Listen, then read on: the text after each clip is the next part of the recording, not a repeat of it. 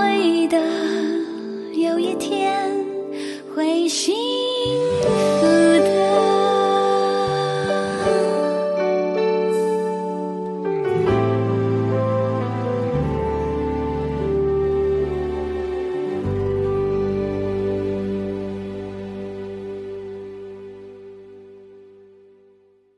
位女人心事的听众，大家好。今天呢，这个其实我们录制的时间是一大早，然后呢，我们两个女生都没有开镜头哦。先欢迎我们的木子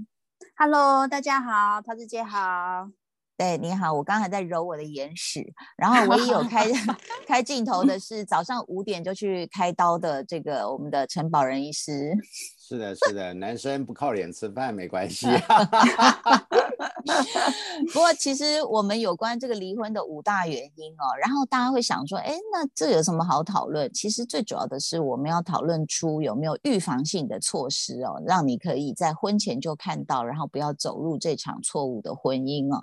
那请问一下，这个，因为我自己很好奇这个个性不合这一点，因为就是说你恋爱的时候就觉得，啊，我们好合哦，你看他也点那个。然后我才想说的那句话，他下一秒就说出来了，就是你会去美化所有的这个可能的巧合。那或者有些人比较理智一点，他婚前呃除了就是激情浪漫期，他还是好好观察了这个人。但是为什么一结婚就离婚了呢？其实很多这个例子哦，就是呃婚后，然后他说严重的歧义，像老外离婚都会写这样的一个原因，说我们个性不合。那不合你们当初怎么结婚的？所以这点我觉得木之应该可以来分析一下嘛。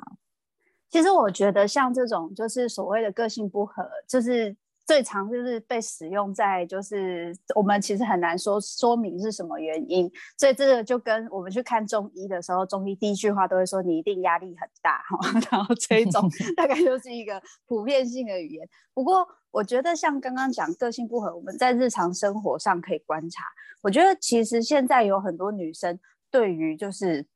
呃要观察对象这件事情，其实是很谨慎的。特别是我我说一句实话，就是如果是一二十岁那个时候，可能还不一定会想那么多。大概就是过尽千帆，或是叠过几次跤之后，开始就会选择想说啊，我看他平常这样子讲话，或是怎么样，呃，然后我就决定到底适不适合我。不过的确会遇到几个困难点。第一个困难点是。呃，的确，结婚前跟结婚后的那个表现会不一样。比如说，像我们之前也有稍微提到说，你如果原本就是以前在跟父母的关系中，你很容易就是呃，比如说你的父母是比较冷淡的，然后呢，你要跟他们就是有一些感情的交流，你就觉得很困难。你之后在，但是你一直很想要克服这件事情，你之后在选择对象的时候，你真的会很下意识的想要再选择这种有一点冷淡的。然后那种从有一点冷，对，从有一点冷淡之后，再可以就是克服这个困难，他偶尔对你笑一下，或是对你比较温暖一点，你就会觉得哇，好像飞上天一样。这个东西我们在心理学有个词叫做强制性重复，就是你有人生，就是简单来说，就是你会重演你的人生剧本，就是你人生有一个有一个关一直都没有过，一个坎永远过不去，然后你在谈恋爱的时候，你就会找那个坎。那有些人是恋爱之后才遇到这个坎，然后他后来就会一直重复这样的对象。那当然也会有一些人说，那这个是不是说家就是以前如果有目睹家暴或被家暴的的女孩子，比较容易会找找家暴的人？其实比较不能这样讲，比较应该是这样讲，就是研究上是指说，他们对于暴力跟被虐待和羞辱的忍受度会比较高。嗯，我就讲实话一点，很多人就讲说女孩要富养，我觉得。与其讲富养，倒不如说，我觉得女孩子从小如果可以在父母那边有接受过什么叫做被尊重，感受是被尊重的，心情是被照顾的，不会随随便便被大小声。她长大之后选到雷的伴侣的可能性就会比较低，因为大家都会遇到雷，走在路上都会踩到狗屎。可是呢，有些人是他踩到之后，他会又又踩到狗屎，赶快逃。跑嘛，然后或者是洗洗鞋子嘛。那有些人会觉得，怎么会是我踩到狗屎？怎么会是狗屎呢？我一定要回去研究那个狗屎，然后就是在跑。对对对，就是他离不开，因为这个这个关系可能跟他以前在就是互动的时候那个感觉是很像的。然后人嗯会有一种就是那个叫做什么，就是我们我们当然我们会有一种想要安全感的部分，而那个安全感其实跟熟悉感有关。所以即使这个感觉其实哦让我不舒服，可是这个感觉让我很熟悉，所以我会想要嗯继续跟这个人，就是想要把他变得跟我以前遇到的那些我爸爸妈妈是不一样的。他可以跟我，他可以对我很温柔，他只有对别人凶，他对我不会。所以从很多那个什么偶像剧啊、少女漫画都会看到这种，他只会对别人凶，他他对我很客气，可是这件事情是不可能，因为这是一致的。所以就变嗯成是我们在日常观察的时候，当你在看到，其实简单的说就是人品嘛，就是嗯既然说，对他如果今天他，例如说他出去外面，就是例如说他去个呃那个那个什么超市，他就可能东西就是什么篮子拿了他就乱放。然后呢，东西抢得很快，然后或者是说，呃，东西抢很快，这倒不一定，就是他可嗯能就是会很爱计较啊，或者是说他可能会在有些东西他的动作就是是比较没有公德心或什么的。其实这种东西，我我们不能说这样是不好，可是我的意思是你心里要有底，他可能比较不会考虑到别人，因为如果嗯你会考虑到别人的人，基本来说你就比较不会做这样的事情嘛。那有些人是他做这些，他做这些事情不一定是不考虑到别人，他可能是他可能是以前没有人教过他要想这件事情，所以我没有说这样是不完全不对。所以我意思是你要有心里有底，你需要你你像这样的对象，你就需要花比较多时间跟他提醒他，跟他讨论。那他可能一开始会生气哦，因为他如果他是真的是没有父母没有教他这件事情，你提醒他会点到他最羞愧跟羞辱的那个部分，然后他会嗯生气。所以你你嗯就知道他的生气并不是针对你，而是他自己那个受伤，就是他以前可能没有人教他或陪伴他，告诉他这件事情。嗯所以就等于嗯是我们我们在选对象的时候，我大概知道我现在要踏进去的是什么坑。我觉得嗯那就、那就比较还好。那如果说你什么都没准备，你整个踏进去，就会稍微比较危险一点。对你刚刚讲到，就是本身的一些情绪需求，或是他成长成长的经验影响到他的选择啊。嗯那其实我我曾经跟我的姐妹们曾经有过一个下午茶的题目，叫做“那些年我没有嫁的男人”，就是每一个人 讲出来的经历，你都吓死，然后想说哦，好险你没有嫁给他这样哦。像你刚刚讲那个，我就我就想起来一个姐妹有讲说，她那时候交往了一个就是高大英俊，然后有点壮硕的男人，然后那个时候呢，她觉得他很好，是因为有一次他们去呃，好像是去阿里山看日出嘛，然后结果就要呃上一个是是巴士还是小火车吧，然后他说那个呃就是很多那个呃阿公阿嬷在前面排队，然后他说这个男人为了他。他就扒开那些阿公阿嬷冲上去，就等于是插队，然后就是挤开人墙，然后就上车帮他弄了一个位置，然后他就觉得很感动啊，他觉得哇这好棒。可是后来他就发现哇这个男的后来就是非常自私自利，又骗了他的钱哈，还还呃还骗了他的房啊，然后还骗了他的钱去买呃很贵重的礼物给这个他在外面这个就等于是另外一个女人，所以。照你刚刚那样讲，我真的觉得见微知著，就是你好像可以看出说一个人的个性，你不要那时候就被浪漫冲昏头，就觉得说哇，你看他为了我，但事实上他好像没有什么道德感，就是他怎么会对老人家这样子？所以我觉得谈恋爱千万不要不跟朋友联络，因为嗯我那个那个感觉就是你在一个局里面，你真的会看不嗯清，然后那种感觉你已经嗯进入了一个洗脑的团体，你会就是眼睛会突然瞎了。可是你旁边是的朋嘿也都瞎了吗？没有啦，没有没有没有没有，因为因为也也有人藏得很深。我有一个哦姐妹真的很命苦，很命苦。她的那时候的男朋友，全部的姐妹都看过，她从头到尾都是笑脸迎人，那个男的，然后都笑哦嘻嘻、笑眯眯，嗯然后就服务每一个人。我们都觉得，哎，这男人不错，这男人不错。然后，哎，他也谈了蛮久哦，谈了好几年哦。我们就想说，假笑也不可能笑那么多年吧。结果后来她一嫁之后，这个男的原形毕露，好恐怖。他是那种就是阴阳怪气，然后后来生小孩，他还会打小孩，把小孩吊在树上，因为他们家那时候有个有个院子，然后院子里有一棵树，我的天哪！对，然后就是行为极其古怪，然后小孩就是在这种长期的精神跟这种呃肢体暴力之下长大，然后后来才知道这个男的呃父亲就是有精神病史。嗯，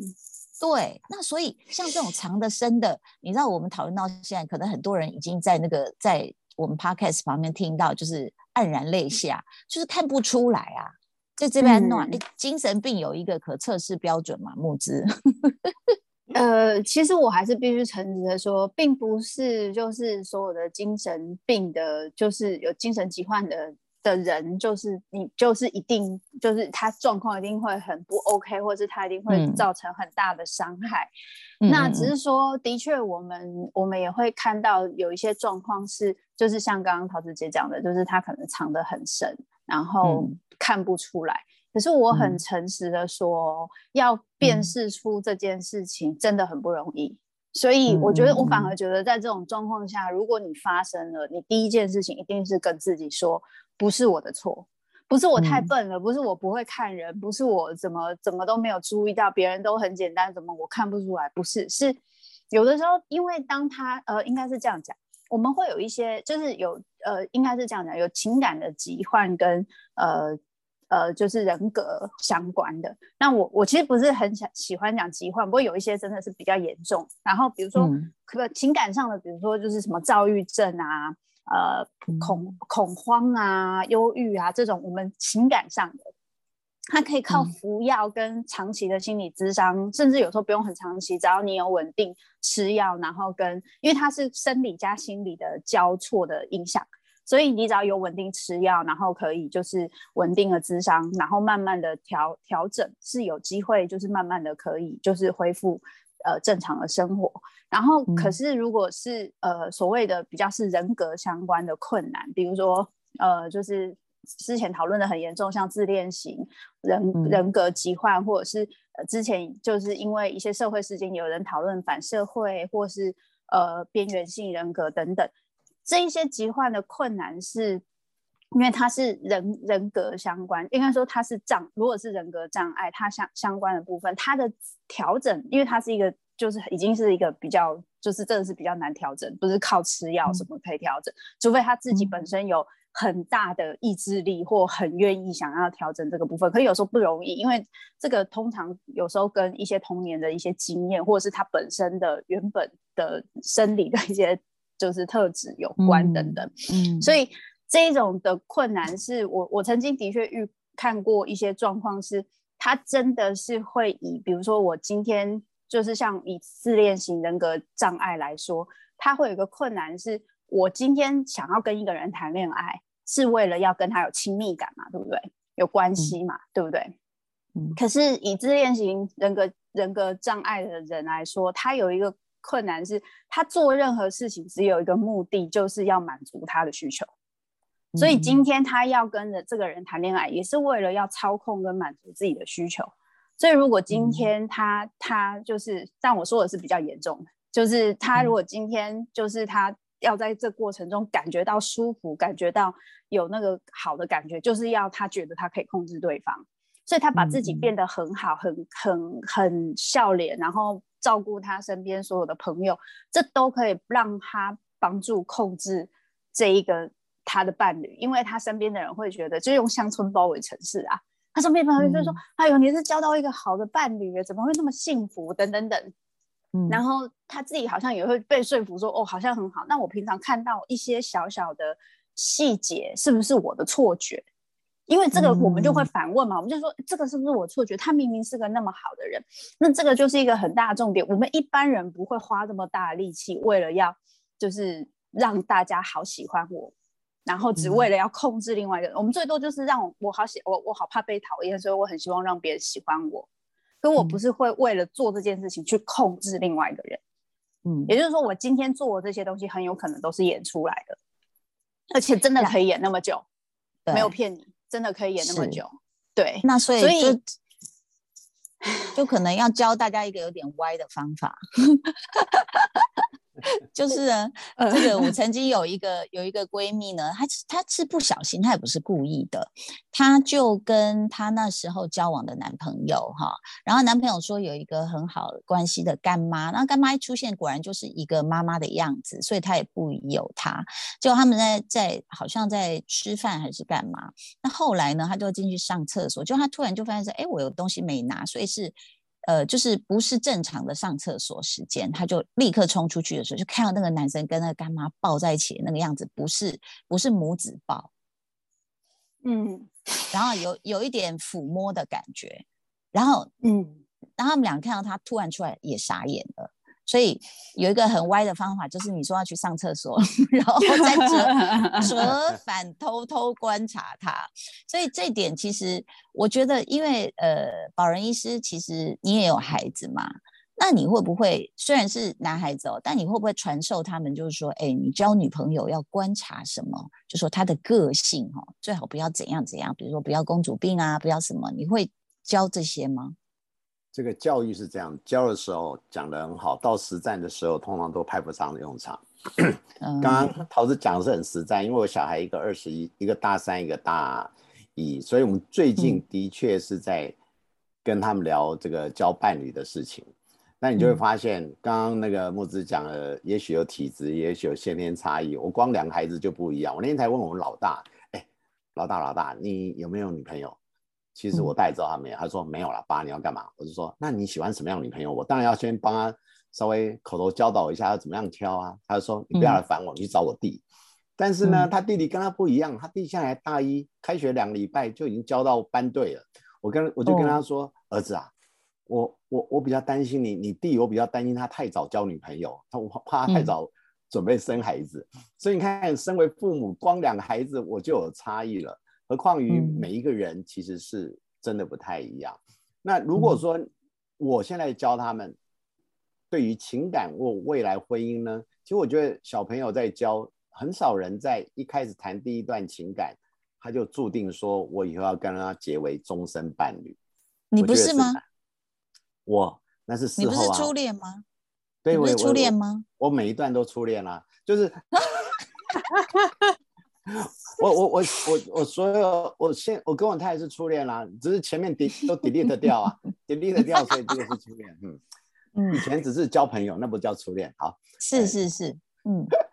所以所以其实呃，我我自己在看听木之讲的，其实我是很有感，因为我们自己在看病人，我自己呃，我很多的情感或者故事，其实来自于病人的沟通，因为现在很多走过你呃一些婚姻情感的人，他会认真的分享他的一个过程，你就会发现品格重不重要？其实我觉得品格是重要的。刚刚讲了一些嗯生活的小细节，可是，在当下你是会迷失的。迷失的嗯在于哪里呢？哇，你觉得他好老实，结果婚后嫌他不浪漫；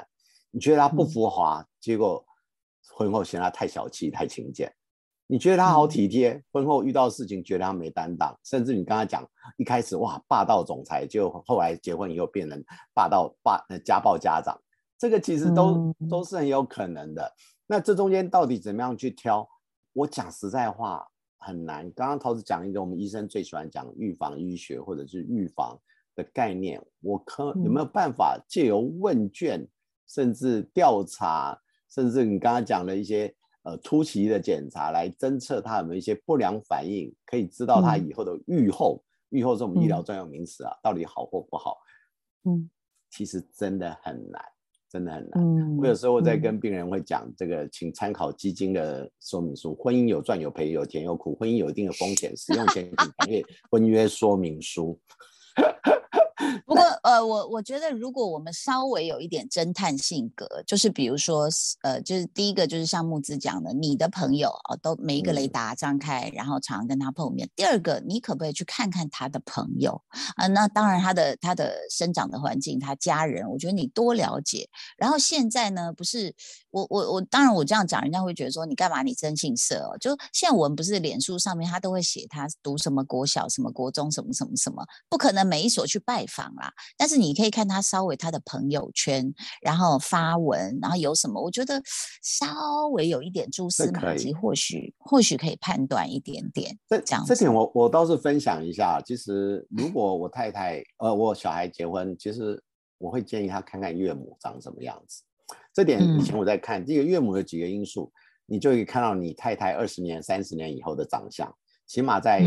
呃遗传疾病，哎，胖的、瘦的，你带一个概念。第二个，他会身体好或不好。第三个，他自我照顾好不好？比如说我我岳母就是哎，把自己照顾很好。其实钱一回事，有人很有钱，但照顾的不一定很好。那另外包含他的体态、他的生活作息、家庭环境，你看家里弄干干净，你就知道，哎，大概家里也不会太差。假设你很重视居家的一个环境，假设你很重视太太干干净净，把家庭打理的很好，那其实这是一个很好的参考。那当然，过一阵子，有时候我有去看原生家庭，可是这个也许会对原生家庭没那么理想的人会有点吃亏。那第二个就是你刚刚讲的，呃，我觉得教育程度是一回事，他的朋友圈是很重要的，甚至于一些小细节。但是防防防。防这些东西有一个诈骗集团是很难防的。我每次说，诈骗集团之所以可以成为诈骗集团，它是你知道，它空，它是呃，它是呃买空卖空啊，所以它已经有很好的配套措施。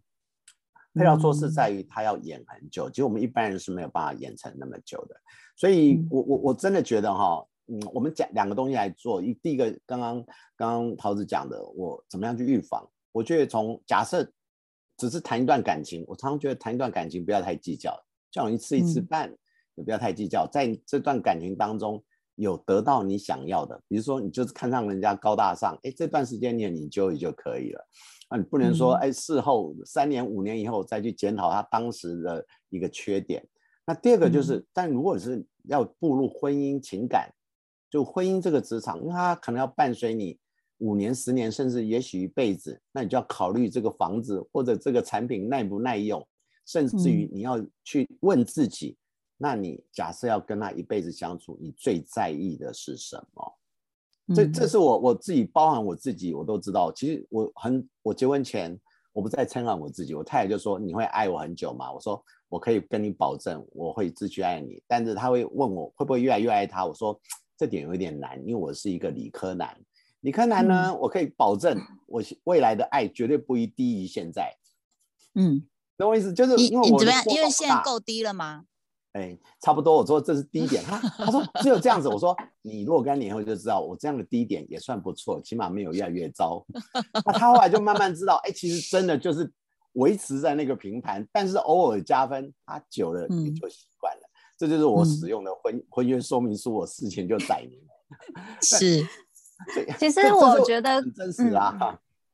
是。其实我觉得刚刚保仁医师讲的非常有道理。最最，我觉得那个所谓就是你在这段其实你不用不用来拍我马屁，因为我知道我太太在线上。没有没有没有没有，我我 我我要我我要讲两个部分，一个部分是我真的觉得我真的觉得很有道理，就是你要知道你在婚姻里面，还有你进入一个关系里面，你最在乎跟最重视的事情是什么。就像刚刚讲的，就是你你如果喜欢一个人，他可能就是很忠厚老实，他可能兴趣真的就没那么多，然后你再去嫌他这个东西，这个东西是一致的，它是一个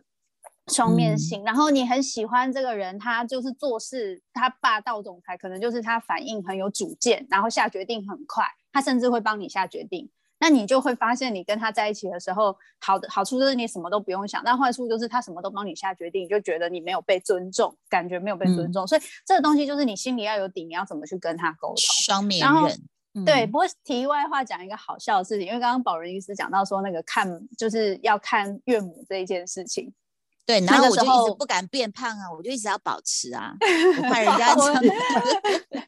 然后那时候，那时候我先生跟就是我们家，就是他他们的家人也会这样子想。然后我妈妈是一个非常，就是她自己是打理的很好，而且她是会把家弄得一一尘不染，非常干净。然后她做事是非常钉金的人。然后但是我跟我妈是完全 相反，因为我妈把家事都做完了，我在家里就是只要念书都不用做家事。然后我先生有一次就跟我开玩笑说：“你怎么这么不会收纳？”我说：“所以我从小就觉得我一定要找一个很会做家事的男生，因为我不会做家事，就会出现这种要跟保人医师要说跟你儿子说要注意一下。”还是要观察一下那个女生。这个就是我们医疗研究，一个叫主要 factor，另外还有一些附属 factor 要加进去。真的，真的。第二个要去看看你老婆她的房间如何啊？对对对对对对，真的真的真的。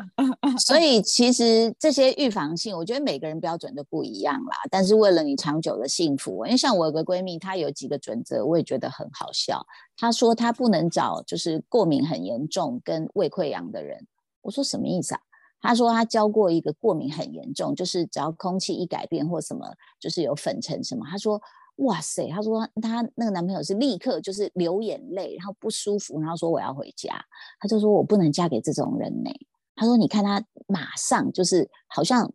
他他比比如气象局的侦测还要灵敏，还要敏感。然后他起的过敏反应这么大的时候，他说那会影响我生活的节奏。然后他说胃溃疡，我说对，胃溃疡怎么了吗？他说胃不好。你常常心情就不好。然后你脾气就不好，所以我觉得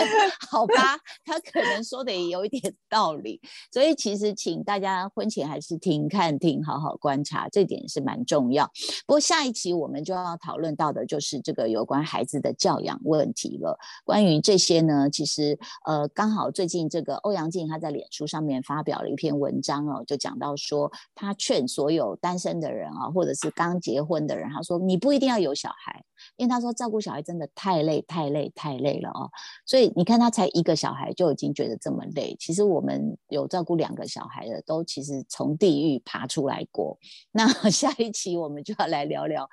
夫妻离婚会因为孩子教养问题的观念不同而导致离婚吗？有可能吗？请问保仁医师，你觉得有可能是不是？嗯，这个都是事后诸葛。会离婚了，他就是小孩照顾也是一个因素。啊，我觉得这个对，嗯，因为我觉得这个问题真的蛮大的。对，因为我们看过，呃，当然，因为我这边不是婚姻智商所，也不是心理智商中心哦，但是我看到很多分开的原因，我们之前也有分析过，包含可能呃，刚刚前面提过的个性不合、教养问题、婆媳关系，甚至于也许遇到临时的大大难来头，这个夫妻各自分分飞，这个都有可能性。可是你永远都可以看得到，可以度过这个难关的。我我哎呦，对你讲这句话真的下了很好的注解。是，因为我我觉得大家可能在媒体上或者是在现在社群网络太多的渲染，渲染就是群染文、炫耀文都很多。我我自己的人生的 slogan 的下判断这样，我觉得幸福很少是垂手可得的。嗯，你看到人家的幸福，通常是千锤百炼跟互相磨合的。对，就是看起来好像是一对璧人，殊不知他们的生活是一地鸡毛。差不多，因为你看到只是他的炫耀的部分，其实出事了。你看去年有多少离婚了，在没出事之前，多多少羡杀多少人了。所以垂手而得的幸，垂手而得的幸福，我觉得通常是不太会珍惜。因为好像是 destiny，他就注定是这样子。那至于小孩的教养，我觉得小孩教养的问题大在于，不是只有这两个人，还有一个主体叫小孩，还有甚至路人甲。所谓路人甲，包含婆婆妈妈，甚至你的旁支亲戚朋友，甚至于教导过程当中遇到的老师，都可能会参与卡在这里面。那重点还是在于这个主事者，主事者主要是夫妻双方或者父母亲双方。他对于处理小孩的教养态度到底是什么？那甚至于现在社会氛围也会有影响的。嗯，对，我们下一周来讨论这一题。今天先谢谢我们，我以为已经到下一集去了。没没没有，我们要先谢谢我们的保人医师跟木子，谢谢两位，拜拜，谢谢，拜拜。你会的，有一天会醒。